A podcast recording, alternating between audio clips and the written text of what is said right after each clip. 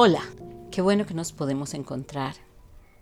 La intención de estos podcasts es llevar a todas las personas, aquellas que conocen los temas de los que hablamos o que no los conocen, explicaciones que les permitan seguir adelante hacia una vida mejor. Nuestra intención es cada día más, de una manera metodológica, si quieren verlo así, hablar de los temas cotidianos que se convierten en la obstrucción para que entreguemos los obstáculos que se van generando y tener una vida llena de luz, de paz, de bienaventuranza y de prosperidad. Yo sé que para muchos este no es un momento de prosperidad ni abundancia.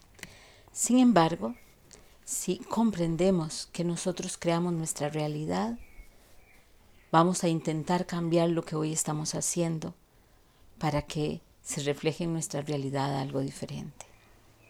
Hoy hemos invitado a Esteban. Esteban Mora es una persona que, sin quererlo, se convirtió en uno de los especialistas a quienes se les pregunta sobre los movimientos o sobre ciertos movimientos que se generan en las redes sociales. Estoy segura que él no se considera un especialista en estas áreas, pero también estoy segura de que él sí se considera un especialista de aquellas cosas que las otras personas quieren saber, porque su foco está ahí es un hombre del renacimiento. Un hombre del renacimiento porque al igual que las personas del renacimiento, él quiere conocerlo todo, quiere saber de todo, es inquisitivo, le gusta preguntar. Así que él va a ser el entrevistador. Comencemos. Muchas gracias por la invitación. Yo me, he cruzado con un montón de personas que la conocen a usted, me han hablado mucho de usted. Para mí fue un, o sea, no solo un honor, sino que fue muy interesante conocerla. Eh, la he escuchado, la, he visto en los podcasts, los programas de radio, los videos y, siempre me despierta muchísima curiosidad. Entonces esta oportunidad de, de preguntarle algunas cosas, dudas que tengo, la considero súper valiosa. Lo primero, la primera pregunta que quiero hacerle. Muchas veces he escuchado la frase que las cosas pasan por alguna razón, más allá de porque uno es el torpe que genera que las cosas sucedan, o uno hace bien las cosas y estas suceden. ¿Por qué se dice que las cosas pasan por una razón? Ok, eso es lo que yo llamaría, Esteban, sabiduría de nuestros abuelos. Nuestros abuelos tal vez no tenían la educación, ni el alcance educativo o el alcance intelectual que podemos tener hoy nosotros. Sin embargo, o sea, algo que ellos tenían es, y digo yo mis abuelos, no los tuyos, porque los tuyos yo puedo ser tu mamá. Entonces, los míos son más viejitos todavía, eh, o eran más viejitos. Lo que sí tenían es que ellos presentían, intuían el ritmo que lleva el universo. Y de alguna manera se percataban de que aquellas situaciones por las que ellos tenían que pasar y que a veces les dolían, les generaban resistencia o les generaban temor, después de que pasaban, porque todo pasa, se volvían y se daban cuenta que aquella situación siempre traía algo bueno después. Entonces, cuando te pasa eso una, dos, tres, cuatro veces, comenzás a entender que hay un orden detrás de las cosas, que el hecho de que no lo veas no quiere decir que no exista. Las cosas buenas de nuestra vida no se ven, pero se sienten. El amor, la fe, la paz, la tranquilidad. No se pueden capturar. Y ellos comienzan a darse cuenta de esto y comienzan a decirnos siempre, mi hijito, mi hijita, entienda, todo pasa con un propósito, todo tiene una razón de ser, todo pasa por alguna razón. O sea, grosso modo, el azar no existe, tal cual, a menos en este plano. Mm, vamos. Hawkins estaba equivocado. No. No. Porque si todo pasa por una razón, es que hay un en teoría hay un plan, hay un, hay un objetivo. Porque si una cosa que me, que me ha pasado a mí recientemente es que puedo reversar, digamos, el cassette, retrocedo, viendo lo que, todo lo que pasó y encuentro las conexiones de, ok, esto sucedió, trajo esto, trajo esto, y empiezo a ver todos los, entre comillas, accidentes que sucedieron, pero por lo que veo entonces nada es casualidad. Ok, Hawkins no estaba equivocado. Tocaste a uno de mis, eh, de mis físicos favoritos, ¿ok? Por muchas cosas, por la esclerosis múltiple y eh, porque me sirvió mucho su reflejo. entendido que usted lo conoció exactamente, personalmente. Exactamente, pero eh, personalmente no, telefónicamente. telefónicamente. pero además de eso, Esteban no por eso, sino por su concepción del mundo, la suavidad de su esencia, que frente a otros podía ser muy agresivo, pero, pero era, tenía un hombre, dentro una dulzura maravillosa. Hay un, una, una red de información sobre la que nosotros pasamos, pero en esa red de información yo puedo escoger cómo paso por cada cosa. El hecho está, pero puedo escoger pasar inspirado, caminando del lado de la luz, o puedo escoger pasar resistiéndome y de manera negativa. Y eso, esa, esa escogencia que puedo hacer de manera constante, me va a dirigir a un camino o a otro. Entonces, existe el azar. El azar ni la suerte como tales existen, como las, comprendemos nosotros existen. Pero el azar, como la escogencia que yo hago y puedo generar esta reacción, por supuesto que existe. Todos los días es nuevo. Yo escojo descubrir este día como una posibilidad de renacer o escojo pasar por aquí sintiendo que esto es demasiado cotidiano, repetido y aburrido. Y las dos realidades son, para quien las está viendo, así yo voy creando mi realidad en la forma en la que yo percibo cada instante. En la forma en la que percibo, en la forma en la que pienso y en la forma en la que actúo. Y en la forma en la que interpreto cada en situación. La, en la forma en la que interpreto cada situación. Por ejemplo, hoy grabamos este podcast. Y antes de hacer esa grabación, tenemos tres intentos. Cuando no fue una puerta, fue alguien gritando, cuando no fue alguien gritando, fue el camión, cuando no fue el camión, fue otro camión. Y antes de esto, sonó el teléfono varias veces. Yo puedo escoger y decir, wow, esto es una señal de que no lo tengo que hacer. ¿Ok? Puedo alinearme con la inteligencia superior y decir, yo solamente hago aquello que sirve a la luz y va a ser como tenga que ser y lo entrego. O puedo enojarme y decir, a mí siempre me pasa esto, nunca logro nada bien, comienzo las cosas y no las puedo terminar. Y también escojo enojarme con las personas que vinieron, con el camión que sonó, y además tengo un día fatal. O lo que hago yo, portarme rebelde, porque eso, eso que dice usted, a mí me quedó claro el año pasado que yo decidí hacer una cosa y tuve todas las, no, no llamamos señales, sino todos los contratiempos para no hacerla. Aún así, como soy perseverante, insistí y evidentemente todo salió mal. Entonces yo no tenía que hacer eso. pero, ¿por qué, ¿pero ¿por qué tenía que pasar? Porque como tu camino es el de la rebeldía, Si hay alguien que respeta nuestro quehacer, es el orden universal, la inteligencia superior. Entonces, hasta que vos llegues a esta conclusión a la que llegaste, vas a poder actuar como tengas que actuar. Al final, el camino largo o el corto nos van a llevar siempre a la misma experiencia y es aquella que nosotros necesitemos. Usted utilizó una, dos, dos, palabras que me llaman mucho la atención, y porque de hecho acabo de usarla también, que es captar todas las señales, que eso igual creo que está en el imaginario popular. Pero de vez en cuando uno dice, ok, esto está mal por alguna razón, o esto está bien, o por aquí me tengo que ir. ¿Cómo funcionan esas señales, doña Marieta? Ok, lo primero es que nosotros nos conectamos y nos desconectamos del campo, así, así le llaman los físicos, del campo.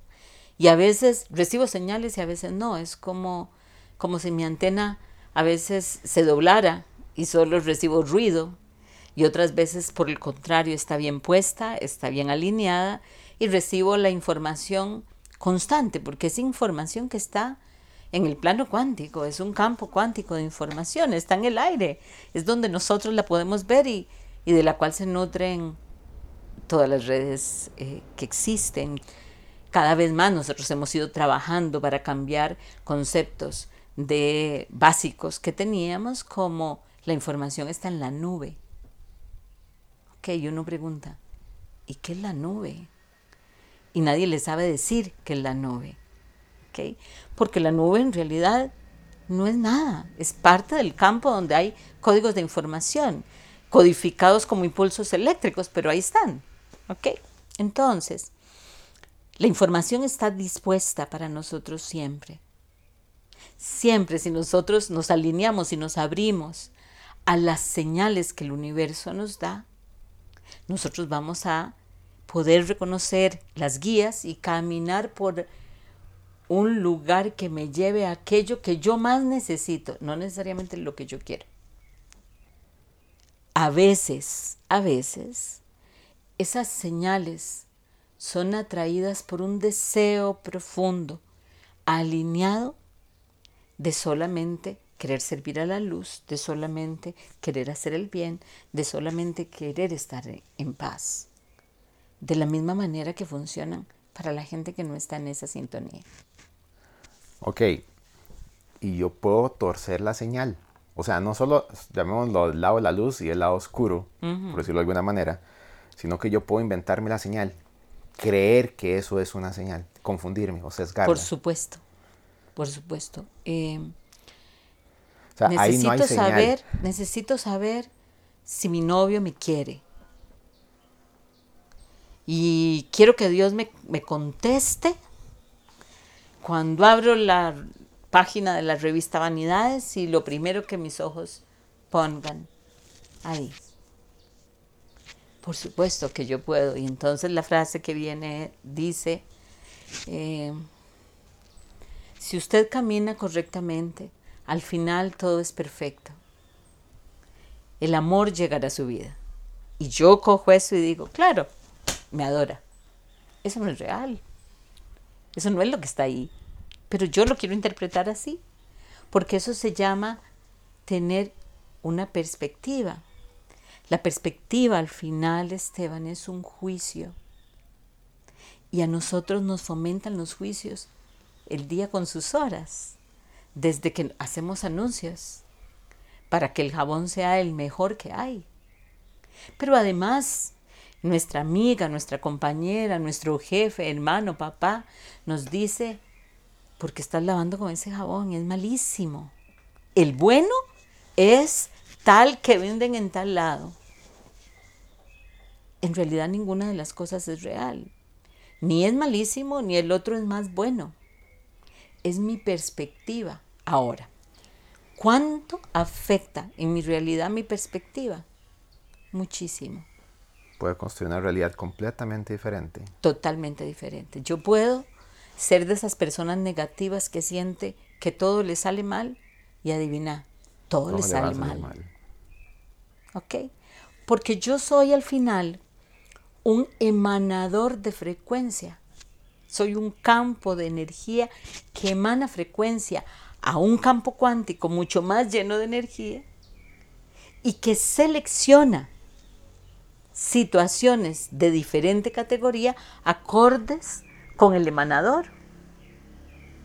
Si yo estoy preparada para FM, solo voy a recibir FM, no voy a recibir AM. Pero si yo siento y pienso y veo todo en negativo, lo que voy a recibir es negativo, aún aquellas cosas que son buenas. Esto es un hecho de la vida real. Un amigo hace muchísimos años, 10, 15 años, en una rifa de esas cosas extraordinarias, se saca un carro. Estaba pasando por una situación dificilísima. Era marzo. Se saca un carro bellísimo. De hecho, me acuerdo del carro porque además tenía el color de tu carro, el carro, este azul bello, que, que es como un azul morado, muy bello. Y a mí nunca se me va a olvidar cuando hablé con él y lo felicito y le digo, Mario, qué bien. Y él se vuelve y me dice, ¿te imaginas la deuda que tengo encima? Ahora tengo que pagar ese marchamo. ok, es real. Bueno, es real si se hubiera sacado, no sé, un Pontiac. O sea, es una persona que a cualquier solución le encuentra un problema. Exacto. Y conozco algunas personas así. Ok, entonces no es que mi vida es así, es que yo construyo mi vida para que sea así. Y, y voy a este ejemplo, la situación por la que nosotros hemos pasado con lo del COVID-19 es una situación creada por nosotros, independientemente de si hay conspiración, si no hay conspiración, si los chinos, los gringos, no importa. Pero ¿cuántos de nosotros no nos hemos dicho de manera permanente, esto tiene que parar, no podemos seguir viviendo a esta velocidad, deberíamos tener más espacio y más tiempo para nosotros y nuestra familia. Esto no es lo que yo quería, trabajo sin cesar y no sé para dónde voy.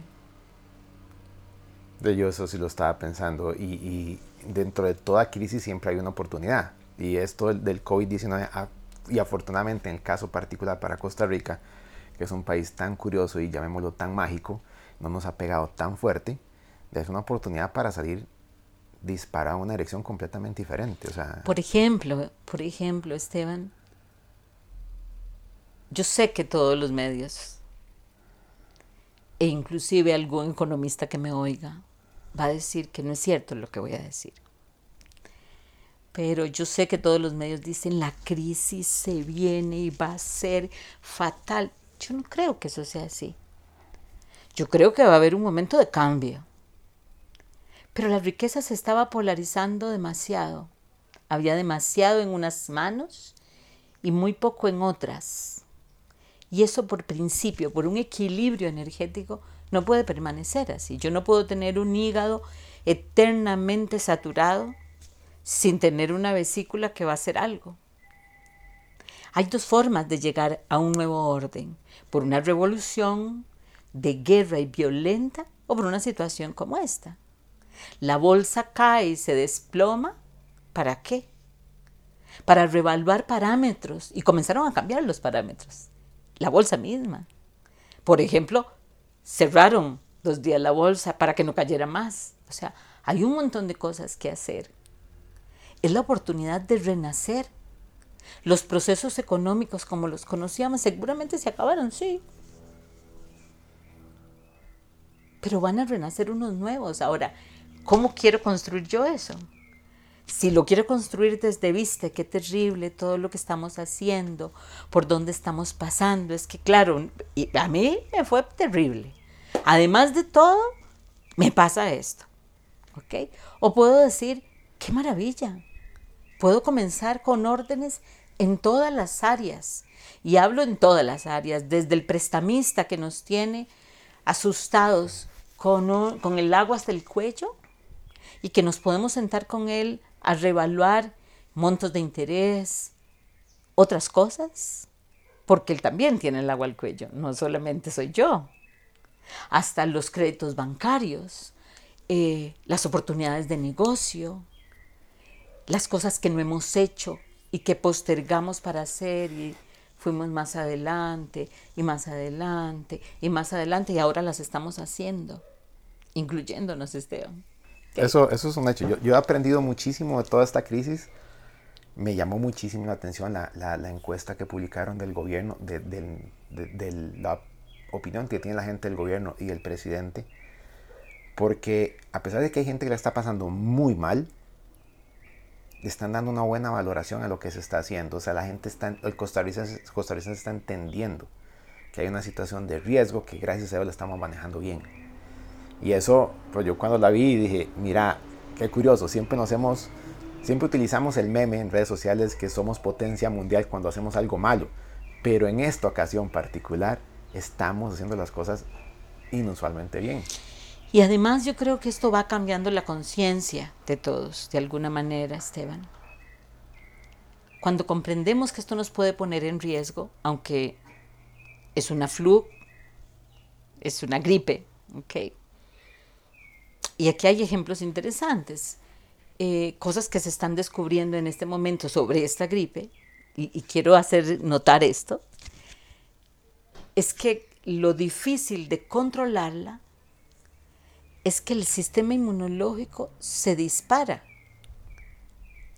Vos te contaminas y tu sistema inmunológico sobreataca esta, esta, este virus. Y al sobreatacar comienza a dejar sin energía al resto del cuerpo. Es como si el cuerpo se estresara en su máximo, en su máximo esplendor. ¿Y qué hace que un sistema inmunológico, en lugar de funcionar a su favor, funcione en su contra? El miedo. Entonces, si usted habla con cualquier médico que ha tenido que ver de cerca a los que están en cuidados intensivos, hay dos situaciones que se generan y es la sobre, el sobreejercicio del sistema inmunológico y un problema después de cristalización o de saturación de los pulmones, que es el reflejo de un sistema inmunológico que se sobreasustó. Entonces, ¿qué nos dice esto? Esto nos dice que hay mucho miedo, que tenemos mucho miedo. Y como tenemos mucho miedo, nuestra perspectiva y nuestra visión es una visión de miedo. Como es una perspectiva, es algo que yo puedo cambiar. Yo puedo escoger, ayer le decía a un paciente, le decía, pero no dijiste que querías tomar un año sabático, ya lo tenés. Ahora todos los tenemos. Exacto, ok. Pero es el momento, o sea, si el universo se detuvo, tengo que detenerme. Eso es tener intuición, conocer los ciclos. Me detengo para qué? Para decir, ¿qué tengo que hacer diferente? ¿Qué tengo que hacer nuevo? ¿Cuál es la lista que tengo que hacer de las cosas que ya no quiero repetir y las que voy a renovar? Y dentro de esto está el trabajo, la esposa, el esposo, las relaciones, los novios, los hijos, todo. María, voy a cambiar ligeramente el tema porque usted acaba de utilizar una de mis palabras favoritas, intuición. eso a mí me, siempre me ha llamado mucho la atención porque, al menos yo siempre he creído que soy muy intuitivo, creo. Ahora a veces puede ser que uno está permanentemente en un juego de béisbol y va por la vida puro batazo y más o menos se la juega. Pero ¿qué es la intuición? Vamos a ver, la intuición es la etapa superior del, del instinto, pero es la etapa anterior a la inspiración. Las personas que tienen instinto, que, que reconocen estos ciclos en todo lo que es y existe, tienen un olfato, una capacidad para reaccionar a tiempo. La persona que tiene intuición no solamente tiene instinto, sino que percibe en el entorno las oportunidades de actuar. Lee, escucha, percibe esas señales que decías antes como una guía para sí mismos. Y las personas que están inspiradas es que están alineadas con su alma, tienen instinto, tienen intuición, pero sobre todo tienen pasión para hacer el viraje que se necesita. Todos hemos tenido inspiración en algún momento de nuestra vida. Y todos los innovadores son inspirados. Aunque no nos guste lo que inspiran. Sí, no, o sea, no. Por ejemplo, este virus. Uno podría decir es que se les zafó, que tuvo mano, no importa. Pero esa inspiración generó esto. Exacto, es, como el martillo, o sea, martillo en las manos correctas construye, un mueble, martillo en las manos correctas se lo pega alguien en la frente, y, pero nunca deja de ser un martillo. Un martillo, exactamente. la, la, la intuición es algo que yo capto a partir de, llamémoslo, conexiones al entorno, conocimiento, un bagaje. En realidad son, eh, son conectividades que hay en el entorno, en este campo, que es como una red que tiene un montón de información y yo me he sensibilizado para cierto tipo de información. Además le doy un código a esa información. Por ejemplo, eh, yo veo un alto y un alto para mí es sí. Y veo un seda y un seda para mí es no. Yo soy el que le estoy dando el código a esa información que me está, me, está llegando. Pero si la comienzo a usar de manera permanente, de verdad ese universo me va a comenzar a contestar sí, no, de acuerdo a los códigos que yo, con, que yo conozco. Porque al final, Esteban, aquí hay algo importante. Cada vez que yo hago una pregunta, yo tengo la respuesta. Lo que no necesariamente sucede es que esté preparado para, para oírla. La respuesta. Exacto. Entonces, por eso hago cosas como estas del alto que le acabo de decir, para darme de golpe con la respuesta. Y además es una forma muy hermosa que tiene el inconsciente, ese niño travieso que tenemos todos adentro, para sentirme que estoy viviendo en un mundo mágico y que además la inteligencia superior siempre está conmigo, cosa que no es errada. Entonces, la intuición nada más son pequeños bloques de información, pequeñas señales que yo capto a partir de un entrenamiento que yo he hecho a lo largo del tiempo. O que no he hecho entrenamiento. bueno, sí, ahí no capto nada. Okay. No, no capto, no capto nada o lo capto solamente en ese momento. Me monto en el carro, salgo de casa y algo me dice que no me tengo que ir por la calle de siempre. ¿Ok? Y nunca me entero porque no tenía que irme de la calle de siempre, pero le hago caso a la intuición. ¿Ok? Ahora, si sigo haciéndole caso a la intuición, cada vez va a ser más evidente para mí lo que la intuición me dice. Y la inspiración ya es más un proceso creativo, ya algo más de construcción, más elaborado. No, es un momento en el que decís, claro, así se resuelve esto. Es una gran instrucción hacia Es una gran instrucción que no puedo negar, que te carga de energía suficiente para movilizarte hacia el quehacer. Entonces la intuición es un pequeño aviso, mientras que la, la inspiración es, algo que no nadie, nada te detiene. Nada. O sea, Vos sabés que es así. Y te pueden... Eh, una persona que funciona inspirada, que algún día hablamos de ella, fue de Michael Jordan. Sí. Ustedes lo pueden ver cuando uno ve su historia. Y no siempre ganó, ¿ah?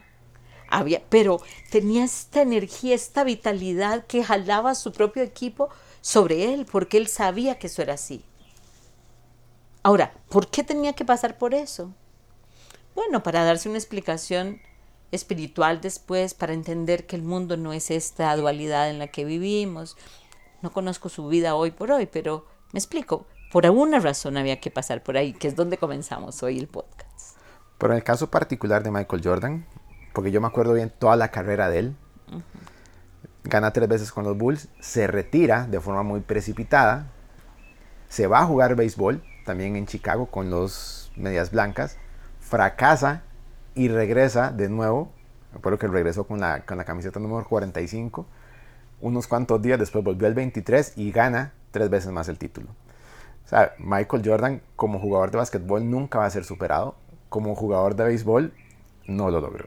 No, pero hay una cosa que sí es importante y, y creo que ya tenemos que ir cerrando esta conversación que me, me gusta mucho eh, la dinámica que ha tenido porque nos va a motivar para hacer algo más. Tiene que haber una segunda, una segunda parte. Ajá. Eh, Jordan se retira después de haber ganado tres veces el título porque todo el mundo decía que no podía ganarlo una cuarta vez. Y él, hay una frase de él que se vuelve muy eh, hermosa, que él dice, no entiendo por qué si estamos ganando, vamos a perder. Porque el administrador de los Bulls en ese momento lo que quería era renovar el equipo, cambiar el equipo, porque se daba cuenta que los jugadores actuales estaban envejeciendo, y lo hago entre comillas. Y él decía, ¿por qué tenemos que pensar en perder cuando estamos ganando? No lo entendía. Además de que viene lo de Scottie Pippen, y Scottie Pippen se va, y entonces él no sabe cómo lidiar con esto y se va para volver. Pero al final lo que él muestra es que su punto era cierto. Sí, Jordan siempre ha sido como, como jugador, como deportista, para mí siempre ha sido una referencia. Y, es importante entender por eso la inspiración, porque la inspiración, claro que tiene una, es una parte de la voz espiritual, de, de la voz de Dios, perdón, pero es la que nos debería ayudar diariamente en los hechos comunes. Pero nosotros dejamos de oír nuestra pasión, dejamos de oír quiénes somos. Estamos tan metidos en una vida tan mecánica, tan lineal. Y, y generada por resultados que entonces no nos damos tiempo de escucharnos. Exactamente, ni siquiera nos escuchamos a nosotros mismos, no sabemos ni para dónde vamos ni qué queremos hacer. Bueno, muchas gracias, Esteban. Al contrario, doña Marieta, más bien muchísimas gracias por la invitación. Aunque fue un ratito muy corto, aprendí bastante y espero que me inviten en otra ocasión. No, me parece que lo, es lo, lo que vamos a hacer después de esto. Bueno, muchas gracias, doña Marieta. Muchas gracias.